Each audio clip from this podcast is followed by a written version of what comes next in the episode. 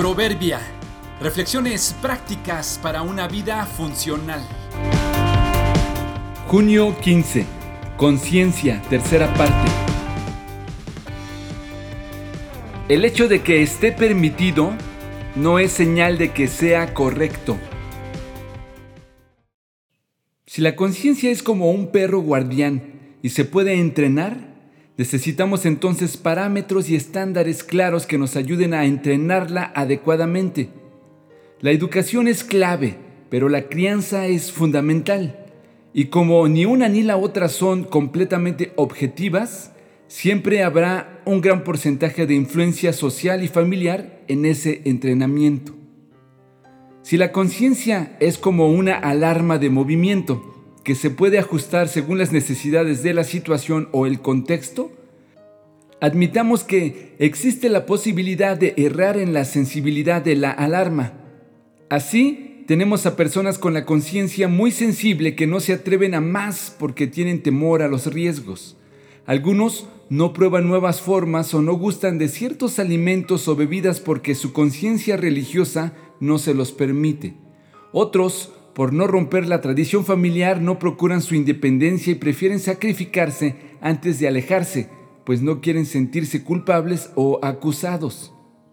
Al otro extremo están los insensibles, que no los detienen ni les importan los valores o la relación familiar.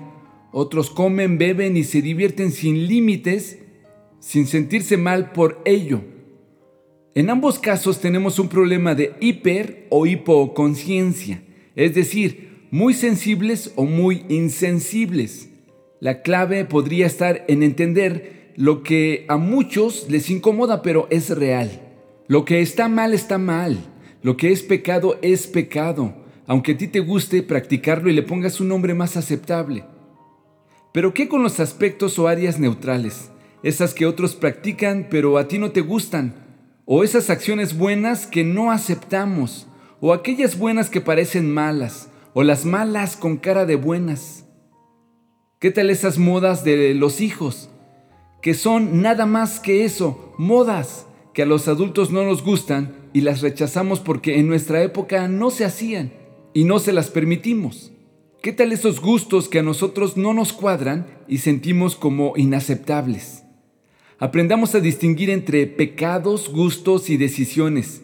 Escojamos solo aquello que honre a Dios, beneficie a los demás y nos edifique a nosotros. No te guíes por la conciencia de otros, escucha la tuya y si fuera necesario, admite que la tienes que reentrenar. Todo me está permitido, pero no todo es para mi bien. Todo me está permitido, pero no dejaré que nada me domine. Primera a los Corintios 6, 12.